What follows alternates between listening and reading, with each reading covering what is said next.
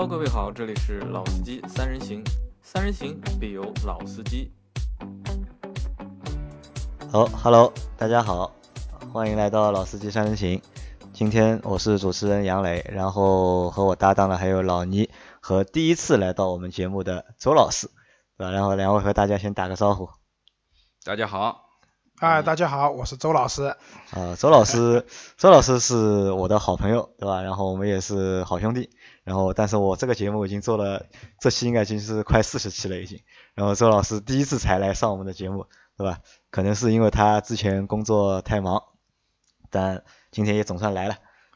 周老师，你之前听过我们节目吗？听过啊。嗯，觉得怎么样？啊，非常不错啊，所以我今天来了。啊，今天来啊，你怎怎么话是两个板子了，对吧？我们私下讨论的时候，你给我们节目提了很多的意见，对吧？说这个不好，那个不好，对吧？现在要你来真来说意见了，你就说不错，对吧？那当然了，当着那么观众面对吧？那肯定说好了啊。啊，好，谢谢周老师。好，那。今天呢，我们会和大家讨论一个什么话题呢？就是我们会去和大家聊一聊新能源车。然后，新能源车其实在中国的发展已经有快两年、三年了吧？应该应该有三年多了。就正式国家提出这个就是新发展新能源车的这个概念之后，快已经三年了。那其实很多用户其实对新能源车的这个概念还是相对来说会比较模糊一点，分的不是太清楚。那所以呢，我们这期节目的前半部分呢，我们会先来和大家就是详解一下，就是到底什么是新能源车。因为其实我们在很多年以前就有一个就是混合动力的一个概念。这个很早对吧？比比如最早的就是丰田，好像应该是丰田提出的就是混合动力的概念，然后他们也出了就是混合动力的车。比如说我们比较熟悉的车里面有像普锐斯，丰丰田的普锐斯，然后还有凌志的雷克萨斯的那个 CT 两百 H，这个好像是在中国。卖的还算不错的，那其实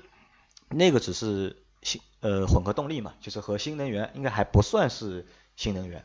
对吧？对对对，是这样，就是说最早呢那个时候就是说丰田推出了这样的混合动力，因为混合动力英文叫 hybrid，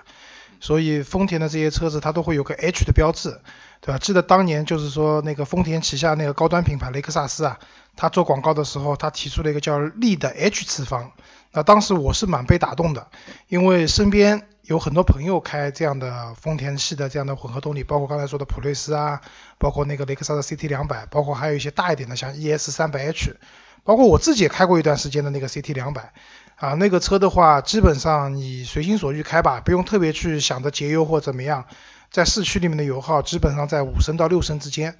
从低油耗的角度来讲，这个混合动力还是非常不错的。然后也很省心，你也不需要充电，也不需要怎么样，正常加油开就可以了。好，那其实那个只是混合动力嘛，对吧？然后周老师，你可以就是先帮我们就是科普一下，就是什么是新能源？好，那混合动力以后呢，那逐步逐步的，就是说开始大家往所谓的新能源这个方向去发展了。那之所以有新能源这样一件事情的话，其实跟国家的政策是很有关系的，国家会有对那个新能源的车会有补贴。然后另外一个的话，一些限牌的城市，包括像上海啊、北京啊这些城市的话，他们新能源车型是有特殊的专用的牌照的。那北京摇摇号新能源牌照摇号的话，基本上都不用等，一两个月、两三个月肯定能摇到。然后上海的话，就直接上新能源牌照是不需要额外再付费的，不像你普通车的牌照。拍卖要花很多钱，而且都拍不到。好，那接下来我们讲一下，就是说新能源的分类啊，就是说首先一个说一个大家比较熟悉的叫插电式混合动力。那什么意思呢？就是说这个车子它本身发动机可以驱动，它也都可以通过充电为它的电瓶充满电以后，它也可以纯电驱动。那当电池没有电了以后呢，就是说啊，不管有电或者没电的时候，其实它车子还可以电池和发动机混合驱动。那这类车型的话。总体来说，它的优点是，就是说你也不用太考虑这辆车到底有电或者没电，你只要能加上油，这辆车就能开。就是等于是它是电，即使能够发动机驱动，然后就电机也能够驱动，对吧？对对对。随便你是有没有电，我只要有油的话，我就能够开。对对对，这类是叫插电式的混合动力。那下面说一种呢，和这个有点像，它叫插电式增程。就是增加里程的意思，那什么意思呢？就这类车型啊，它本身就是说它的它里面有个油箱，这辆车自带一个油箱，但通常这个油箱呢跟普通车比呢会比较小，可能只有十升到十五升左右的这样一个容积可以加油。然后当它这辆车没有电了以后呢，它的发动机启动，但是发动机启动以后，它是不参与驱动车辆的，发动机是相当于起到了一个小型发电机的作用，它发电机那个给它的那个车上本身带的电瓶里面、电池里面去充电，还是有电池来提供电量，让电动机驱动车辆去走。这是插电式的插电插电的增程式的车子。好，再接下来一种车子呢，说一下就是说，类似于像特斯拉这样的纯电动车型。那什么意思呢？那顾名思义嘛，这个车就是纯电的，它没有发动机，然后充完电以后，这辆车子完全靠那个电池提供电力，然后有电动机去驱动车辆。那这类车子的话，现在原来的话可能大家熟知的，比如说像特斯拉，但现在也越来越多了。好，最后一种我们讲的是叫燃料电池。那这个燃料电池呢，可能大家会比较陌生啊，就是现在因为在中国路上基本上是看不到燃料电池车的。虽然在国家那个发改委的那个补贴名录里面，燃料电池的车型是有补贴的标准的，一辆车能补贴十万到二十万之间的这样的一个区间，但是确实因为这个这个车子就是说它受到一定技术的制约或者怎么样，现在在国内的市场上几乎看不到。那燃料电池什么意思呢？就是说这个车它本质上是靠电池提供电量去充电啊，这不去那个驱动车辆，但是呢。它的燃料电池里面的电力不是靠插电去充电的，而是它那辆车子它会有一个储存氢气的罐子，就有点像以前我们出租车是加液化气的嘛，嗯对对对嗯，出租车液化气的，但是这个车的它那个罐子里面是加氢气，然后由氢气通过那个化化学的那个反应以后，为它的燃料电池去充电。那么这个车为什么说它环保呢？那个新能源车呢？因为大家都知道，就学过化学的朋友都知道，就是说氢气燃烧了以后，它唯一产生的就是水，水它是没有什么二氧化碳这样的一些排放的，所以它是一个非常环保和清洁的能源。然后它为那个车辆充电以后，车辆也是纯电行驶，它本质上也是一种用电的新能源的车。那基本上现在市场上就是有这四种插电式的混合动力、插电式的增程动力，还有那个燃料电池加上那个纯电动这纯四动，那纯电动其实我们也可以把它叫做就是纯插电式的，对吧？可以也可以这么理解，就是直接只通过充电来对，可以这样理解，因为这些车如果你不插电充电的话，那这个车是跑不起来的。就跑不起来嘛。好，那其实前面说了，就是新能源车其实目前的话就是可能会分这几种嘛，然后有四种。那然后我们可以现在先就是大概说一下，就是目前国内新能源车的一个就是情况怎么样？就可能就是我们比较熟悉的，就是国产的里面，就是可能有两个品牌，可能大家会相对来说会熟悉点，就是可能如果说到新能源车的话，比亚迪，那可能是大家会最快联想到的一个品牌，对吧？像比亚迪的秦啊和唐啊，反正别的城市我不知道，就在上海的话，秦的保有量还是蛮高的。当然，这个和就是上海的那个就是补贴的政策有关嘛，最主要还是那个就是牌照的那个政策会有点关系。然后周老师之前是开过一辆，买过一辆秦的，对对对，那当时这么考虑的，就是说，因因为大家知道，比亚迪其实最早是做那个电池代工的一个企业，所以我们大家都知道，其实比亚迪在电池方面是有它的比较不错的技术的。然后记得那个时候，那个秦刚上市的时候，那个时候其实买这辆车也纯粹出于好奇吧，因为本身价格也不是很高，当时因为免购置税，然后加上有国家的补贴，加上有那个上海地方的政府的补贴，还有新能源牌照，所以当时那辆车其实买下来也就十五万左右。我是出于一种比较好奇的这种研究的态度去买这辆车的。嗯，所以那辆车其实后面也没开多久就卖掉了，对吧？啊，对，这辆车开了八个月吧，最后卖掉了。那除了就是秦之外，然后除了比亚迪的秦之外，然后还有一辆上海开了很多的就是荣威的上汽五菱荣威啊，plug in，对吧？因为那对对对那个五五零那个车型其实也是相对来说在上海卖的比较好的，被市场蛮认可的一个车型。然后它有了那个新能源的版本之后，因为它也是油电混合嘛，对吧？对，因为是这样，就是说，其实现在荣威啊，就上汽荣威啊，除了五五零以外，其实它的九五零的那个 plug in 的那个就是插电式混合动力那个车卖的也非常好。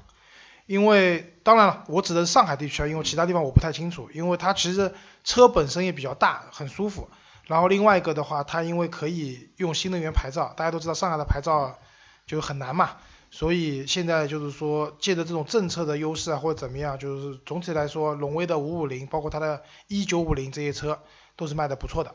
那像除了这两个国产的品牌之外，应该还有其他的国产的品牌，大家也都在做，像北汽的新能源，北汽新能源好像都北汽是纯电动的，对，以纯电动的车为主。对，因为这可能跟北京本身那个当地的一些政策也有关系，因为北京的大家都知道，北京的牌照摇号嘛，那很多人就是说摇号的话，就是很多人可能全家齐上阵，只要有驾照的，有北京户口的，或者说在北京交金满多少年了以后，大家都会去。去排队摇号，但是总体来说，这个摇号被摇到的概率确实不容乐观，因为我有很多朋北京的朋友，他们摇了三年五年都没有摇到。那而且北京的新能源牌照的话，它是不承认像比亚迪秦或者说荣威五五零这样的插电式混合动力的，他们只承认纯电动车。因为当然了，我相信这里面也有一些地方保护的一个色彩在里面，因为北汽新能源就是做纯电动的，他们当然希望北汽的车子可以卖得更多。那像周老师，就是其他的一些合资的品牌有没有就是新能源的车？现在？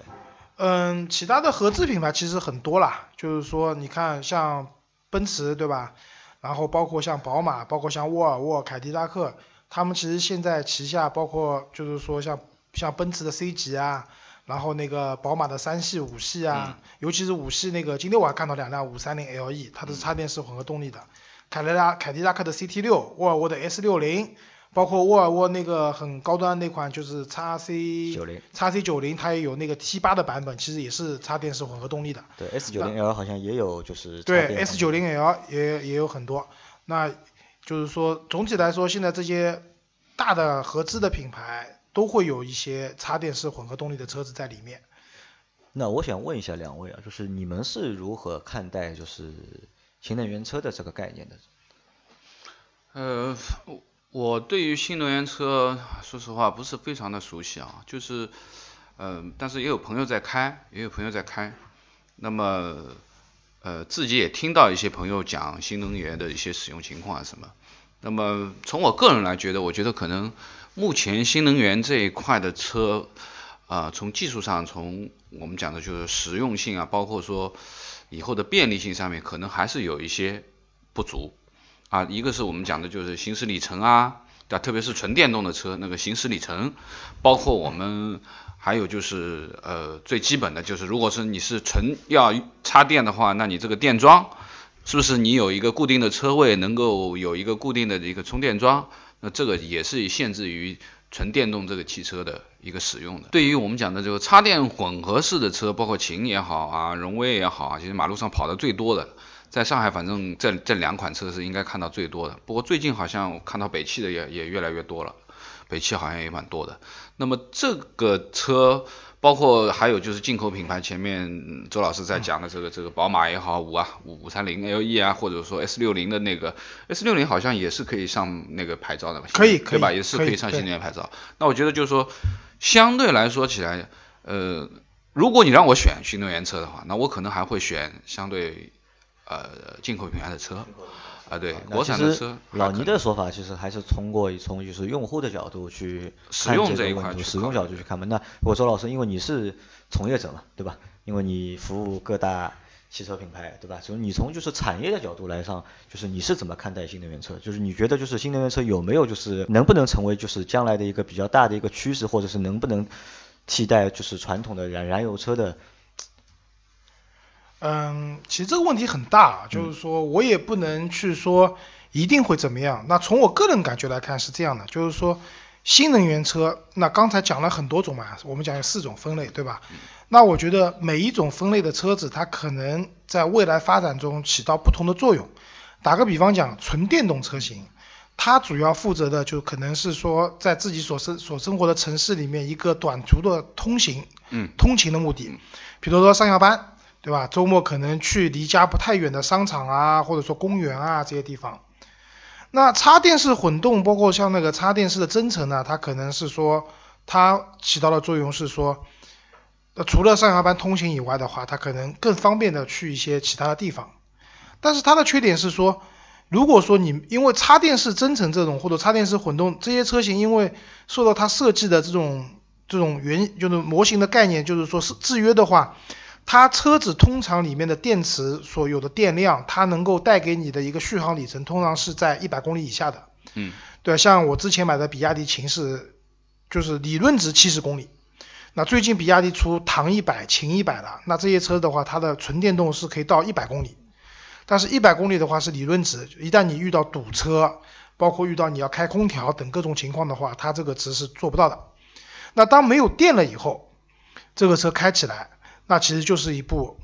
普通的普通的燃油车了，甚至比普通燃油车油耗更高。为什么？因为它所带的电池都很重，对，动辄就两三百公斤。那这个对一辆车就相当于在上面坐了好几，又多坐了好几个成年男性。嗯，那这个车的油耗会高。那那我个人觉得燃料电池未来可以去是一个发展的方向。为什么这样讲？燃料电池首先来说，它是一个真正的做到一个没有污染的，它是用氢气燃烧。但是呢，至于燃料电池，现在为什么大家看不到？原因是因为什么呢？就是大家知道现在我们人们啊获得氢气的方法。主要是去电解水，就水是 H2O 嘛，对吧？嗯。里面有一份氢气，半份氧气。那么要用通过电解的方式把氢气释放出来去收集，那这个过程其实是很耗电的，所以获得氢气的那个成本相对来说比较高。那还有一种获得氢气的方法就是从原油里面去提炼，啊，同样的这些方式方法都放到现在来看的话，成本高，然后对环境也有污染，所以。相对来说，燃料电池，如果说那之前我看到过新闻讲，包括丰田在内，包括像大众，他们在德国或者在日本，他们在研究一些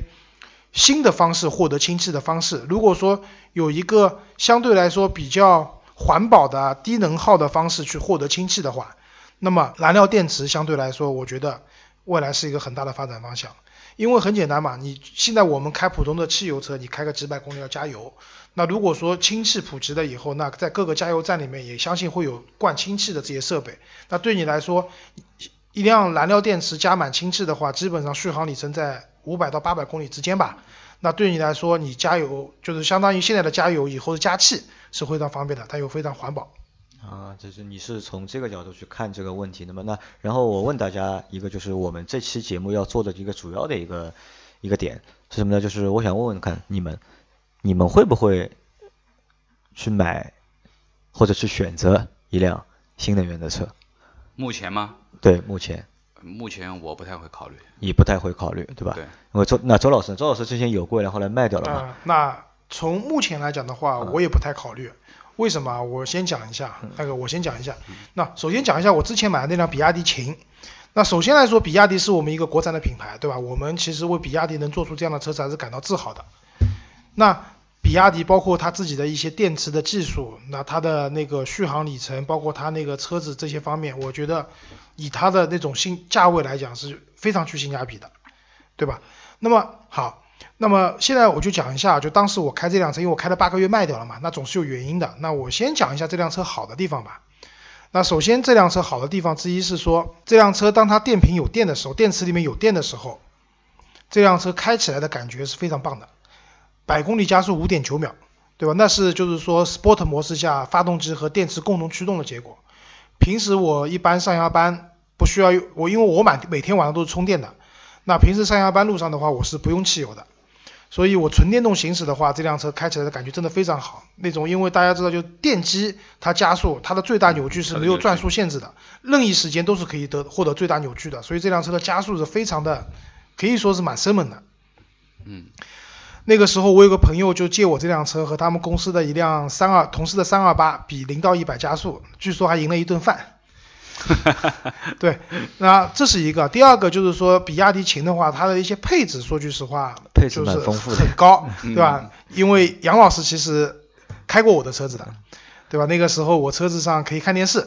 对吧？对于喜欢 NBA 啊、喜欢足球的人来说，可以一边开车一边看。这个功能好像后来的就没有了，就。啊，对，因为这不安全嘛，对吧？因为不安全，你一边开一边 看电视的话，肯定不安全嘛。但确实这配置很高，包括我后面就是说比我更新一代的那些车，它有那个 PM 二点五的净化，嗯，对吧？车子里面基本上你能想到的三四十万豪华车有的配置它都有。然后呢，它还有个功能是也是很炫酷的，就是遥控。就是说，那个这辆车是可以在车子外面去遥控的，用那个车钥匙。对，这个我刚买来的时候，在很多朋友面前都都都炫耀过，对吧？那当然它有实用性。打个比方，我有时停车，停完以后发现，那个我停车那个边上有个很大的水潭，我下不来了。那么我只能把车先开出去，开完以后我人先下来。那这个时候保安就说：“哎，你不车不能这样停。”我说：“你没关系，你等一下。”然后我就把车遥控倒回到那个原始的那个，就是原来我不能下车那个位置上去了。当时说句实话，保安都惊呆了，对吧？这个用现在流量就碉堡了，对吧？那这些可以说是这辆车比较大的优点，但是它也有缺点。的缺点刚才也提到过，第一个，如果电池没有电了以后，它那个发动机一旦发动以后，那就据说我后来的一代车型。这方面有改观了，但是在我那一代，发动机的抖动噪音非常的厉害，尤其是当那个电池的电量不足百分之五以后，强制启动发动机，就是说在车辆静止的时候，就是它有电的话，就是平时有电的话，哪怕我发动机开着，它可以在那个车辆停车的时候是可以把让发动机熄火的，但是当电池低于百分之五的那个电量以后，这个时候发动机是强制启动的，啊，那个这个时候你在。如果说你遇到等红灯啊这些问题的时候，你能够感觉到，就这个车的方向盘明显在抖动，就整个车都在抖，震动很大。对对对，震动非常大。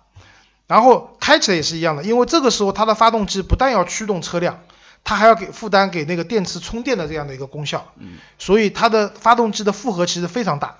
那它的震动、它的那种噪音，包括这个车的油耗，其实都是非常不理想的。那第二个呢？那我也不得不说，就是当我们的自主品牌还是有提高的空间了。就是我我那辆车买回来以后，其实小毛病也蛮多的，异响，那个底盘的异响，包括那个我开了没多久，那个空调的那个那个节温器坏了，导致我那个车没有空调了。在大夏天，我那个就是大汗淋漓啊，这空调没有了，就这些问题还蛮多的。然后呢，作为上海来讲，我要去比亚迪的 4S 店去检修保养。其实蛮痛苦的，因为基本上都在蛮郊区的地方，嗯，不像有些大部分的有些比较好一点的品牌的话，在市区都有店，那过去去保养啊什么，然后都不是很方便，而且体验也比较差，对？而且体验不好，就是店里面脏啊什么就不去说了，关键是说，因为秦当时对于 4S 店的技师来说也是一个比较新生的产物，嗯，很多的问题他们也解决不了，他们用原来的经验去修这辆车的话，可能越修越有问题，基本上修不好。对对对。好，那还有一个问题就是说，当时说句实话嘛，因为就是说我买这辆车，其实还被蛮多身边的朋友给嘲笑了。你怎么会去买辆比亚迪啊？怎么样？怎么样？怎么样？所以呢，可能到后面觉得说啊，这辆车我也体验过了，然后确实有很多，当然有满意的地方，肯定是有不错的地方，但也有很多一些自己不太满意的地方，所以最终就选择把这辆车给卖掉了。那老倪呢？你是出于什么原因会不选新能源车？我是觉得，就是说，以国产新能源车来说的话，可能现在技术上面，包括造车上面，可能还是稍微弱了一点。啊啊，可能呃看到的只是一个新能源这三个字，但实际我们说开起来的这种感受啊，各方面，它的的确确，我觉得和好的一些进口品牌的车体验还是真的是差距蛮大的。因为呃，也有。也有朋友在开这样的车啊，包括朱老师前面已经说了，那么特别是在这种纯电这个电没有的情况下面，它就是普通的一辆汽油车，那可想而知，它这个汽油车要驱动，它这个体重本身就比原来的那个要重个几百斤，因为你肯定有电池，那肯定是比较吃力的。那我觉得就是说，呃，不是说我。不会去选择一个电动车或怎么样，那可能如果我要选，我可能会选一些进口品牌的车，相对来说，它在做这些方面的考量，或者说。出厂的标准啊，它肯定要比国产车要来得高啊，不管是你说前面说的震动啊、静音啊各方面。但可能就是如果我们选就是进口品牌的话，就是那个经济性可能就会差一点，对吧？对，价格肯定肯定要高嘛，对你现在基本上像 BBA 的，如果是插电混动的车子的话，总体价格啊那倒没那么贵，因为有国家有补贴嘛。但是因为进口品牌，包括像特斯拉，它是就是补贴是没有国产力度大的，但也会有一些补贴。像基本上这些车的话，四五十万是要，四五十万，四五十万。对，但是如果说打个比方讲，你买沃尔沃那个 S 六零 L，它的那个插电混动和它的普通版本的车子的话，其实差价蛮大的。对，差。普通版本可能二十多万、三十万以内就能搞定了，但是那个车要四十多万。嗯，差不多。因为我六十四五十五十万的话，我基本上可以买 S 九零 L 的 T，也能应该也能够买 T 八了吧，应该对吧？啊，T 八可能买不到。T 八是插电 T 六 T 六我可以买了啊，但是国内好像没有 T 六这个版本好像。对吧？然后其实呢，我总结一下，就是我们其实两方面说，就一方面就是如果真的从就是环保的角度来啊当然来说呢，就可能就是我们还是想去选择一个更加环保的一个就是出行的方式，或者是一个驾驶的车辆的一个选择。但是从实际的个角度来看的话，无非至于我们无非几点，一点价格，对吧？好的新能源车价格非常贵，对吧？嗯基本上就是都会超过我们选的燃油车里面的同类的车型。基本上，如果你像特斯拉现在卖多少钱？七十几万，七十多万，七十啊万，最便宜的最六七低配的嘛十万吧啊，对。六七十万，对吧？如果相对如果六七十万，你要到 Model X 就是一百万件了。对，如果六七十万我们去选一辆普通的就是燃油车的话，可能选择余已经上到地蛮好了对，选择余地会非常大嘛，对吧？那这是第一点。那第二点可能还是和一个从一个使用的一个角度上面，因为毕竟新能源的话还是要充电嘛，对吧？因为其实现在因为上海会有几个问题，一个是就是充电桩其实相对来说会比较紧张，因为你要造那个充电桩的话，你一定要自己家里有个车位嘛，你自己要有一个固定的车位，你才能去申请对其实电桩。这倒问题不大，因为是这样的，因为从政府角度来讲是鼓励大家买新能源车的，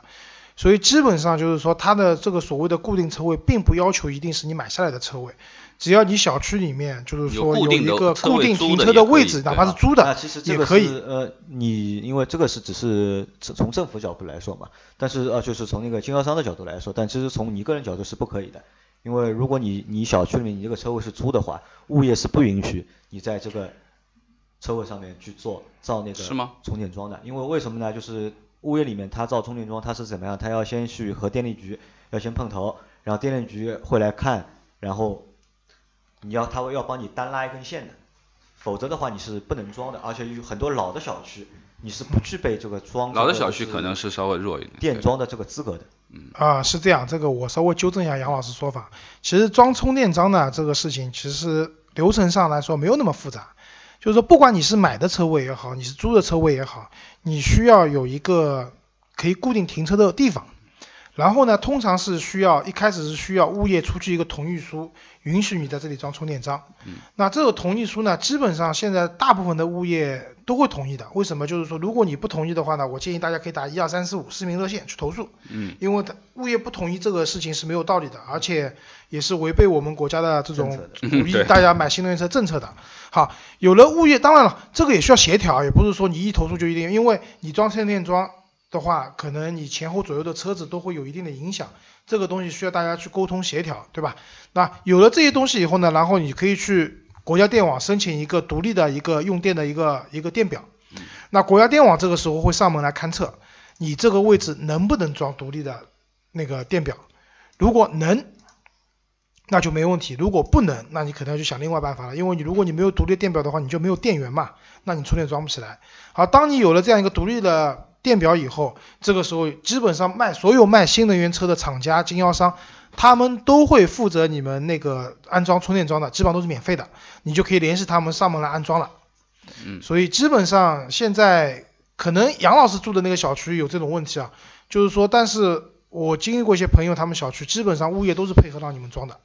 啊，就是其实电桩会是一个问题，就是在实际的用的当中，电桩会是一个问题。那还有一个问题，可能就是和就是车的一个续航的里程也会有关系，对吧？比如说老倪，你脚头比较散，对吧？你那我是觉得到处如跑，如果说你让我呃选择这个新能源车的话，那肯定它不会是我家里唯一的一辆车。对，可能会做当，做第二辆可车当成第二辆车去去考虑买。对对对，那么另外的话呢，那么前面已经也讲了那么多车型啊或怎么样，那如果说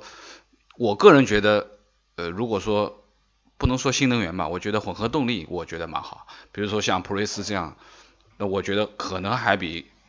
现在说国产的这个这个这些可能会更更舒服一点，它相对来说。呃，我觉得丰田的这个，特别是它的这个混合动力的这个调配啊，它的阿特金阿特金森的循环，加上它的电动机的这个切加入的这个时机，也就是说它的节油，包括它的各种各样的这种平衡的性能吧，我觉得嗯已经是那么成熟这么多年下来了。那我可能你让我选的话，我可能会选一辆普锐斯或者 CT 两百，可能这个价位的话，但因为混合动力现在呢有个比较尴尬的地方，第一它不算新能源车，对没有补贴，嗯所以它没有补贴，没有牌照的这些政策然后它。的售价也偏贵，其实。对，就对，一个你想啊就是说，普锐斯的话，现在的车型用的是一点八的那个自然吸气的发动机，加上那个那个嗯，电子驱那个电动驱动。对。嗯，但是你要知道，丰田一辆以它这样的尺寸，一个一点八升的车型的话，比如说我们以卡罗拉来类比，价格就在十十多万，十多万一点对但这辆车要二十多万，其实他们差价蛮厉害的。那我只能说，如果选这个的话，那可能真的是你的一种用车的理念去驱使的，而不是说我真的，你想省油费，那说句实话嗯是省不下来的，对对对对对吧？这个是没错，就是说我们说从环保的角度上讲，那肯定选择这样，可能差不多每百公里五六升这样子最多了。那么这个是蛮经济也蛮环保的，这还是用车理念，其实不是经济 这个考虑了。因为其实每一个新的车型的，就是衍生，或者是每一个新的，就是我们说新能源车，其实等于是一种新的概念，或者是新的一种就是驱动的方式。这一种驱动方式的就就是从诞生到发展，可能还需要一个相对来说比较长的一个周期。可能暂时的话，在我国，我我觉得可能只是在一个这个刚刚起步的一个阶段，可能后面能够就是成长的，就是空间，它的上限其实还是很对大的。对对只是对于目前来说，可能对于我们几个人来说，可能目前都不会选择就是新能源车。因为刚才我也说了嘛，就是暂时目前不会选，但是呢，我觉得未来我可能还是会选择的。嗯，就是它要满足几个条件啊，就刚才说到充电的问题，那一个是说你自己家里面的充电桩，对吧？这个其实还好办，基本上就是说还有办法去解决这个问题。但是就我的感觉来说，我将来如果买的话，我可能会考虑的更多的是纯电动车，因为什么道理啊？就是说我可能是家里面会有两台车，一台车因为我有两个孩子，对吧？就是说，嗯，家希望家里面有我可能会家里面有一台七人座的 MPV 或者 SUV 这样的车型，那供全家出游的，全家使用的。那我平时上班的话，通勤呢，我我希望有一辆纯电动车的百，就是说可能不需要像特斯拉那么极致，什么要五百公里的续航，可能有个两百公里就够了。也对，一百五到两百公里就够了。那这样的话呢，基本能满足我在市区的一些使用需求。但这有问题来了，就是说这个电动车的这个电量，纯电动车这个电量啊，就有点像手机的这个电量一样。当你手机掉到百分之二十以后，你就可能有点 焦虑了。嗯，对很快就没电了。那电动车其实也一样，就是打个比方讲，如果说今天遇到那种下暴雨啊或者怎么样天气，路上特别堵，一堵就堵三个小时、四个小时。当你堵在高架上面，或者说你堵在什么路上面的时候，你发现你这时候电量已经报警了，百分之十、百分之二十。那普通的汽油车可能看到个加油站或怎么样，我就拐进去加油了，那我不行嘛，对吧？所以我要买这个纯电动车的话，我还希望就是说将来，就是说我们充电桩，可以有更多。当然我知道，其实现在很多的停车场，包括一些那个园区、都会有可以充电的点。但是说句实话，这些充电的这些电桩利用率真的不高。你经常会看到，比如说你去港汇，上海的港汇商场下面是有充电桩的，可是你会发现那个车位被一些普通的车型给占掉了。对，你你想充电，你根本停不进去，对吧？那所以如果说将来我们的充电的公共设施可以更发达，对吧？管理的然后更规范。对，管理的更规范，然后加上就是说这些车型的它本身的一些产品啊，那更更成熟。因为说句实话，就是说现在的纯电动车就是两极分化比较厉害，要不像特斯拉这样百万级的车型，嗯，要么就是就是那种很便宜对吧？几万块也有，十几万也有。那我希望就将来可以有一些类似于一些比较好的性价比高一点更多的选择对对对就比更多如说好的选择就比如说国外有那个那个就是 smart 的那个叫什么那个纯电动车嗯，那这个车我就觉得非常好，对吧？那这个车有个一百多公里的续航里程，平时我一个人上下班开，停车位也方便，然后用电量也不会很高，各方面都会比较合适的。但这个车现在还是贵，因为我昨天还在看，但是要三十多万。因为如果这个车如果我觉得在二十万里面的话，那我觉得我可能会去再买一辆 smart，就电动的 smart，对因为我这个我觉得还是蛮不错的一辆车。对对对。然后还有一个就是说，那个像宝马 i 三这样的车型，因为大家知道宝马 i 三它本身是一辆纯电动车，但是它可以选配一个油箱，就是刚刚讲的增程式。对对对。那像这种车型，我觉得未来也是可以考虑的。它的油箱是用来发电的，它的油箱也不大，那可能你不可能靠这个油箱就是说跑很长的路，但是它是作为一个备用，那就是说平时我们尽可能的用电，对吧？充电设施的完善，自己小区里面可以充电等等。但万一要刚刚讲到那种什么下雨了或者怎么样堵车严严重了，你的电没有了，那这个时候发动机里面的十升油是作为你的备用的，可以支持你回到家里面。那我觉得这种方式也不错。然后而且据我所知啊，现在除了像宝马 i 三之前雪佛兰有一款叫 What，就是沃兰达以外，现在应该也会有一些其他的品牌，接下来也会有这样的新的车型上市。那，具体什么品牌我就不说了，保密。啊，好的，那这期节目就先到这里了，好吧？然后谢谢大家的收听，拜拜。谢谢大家，再见。谢谢。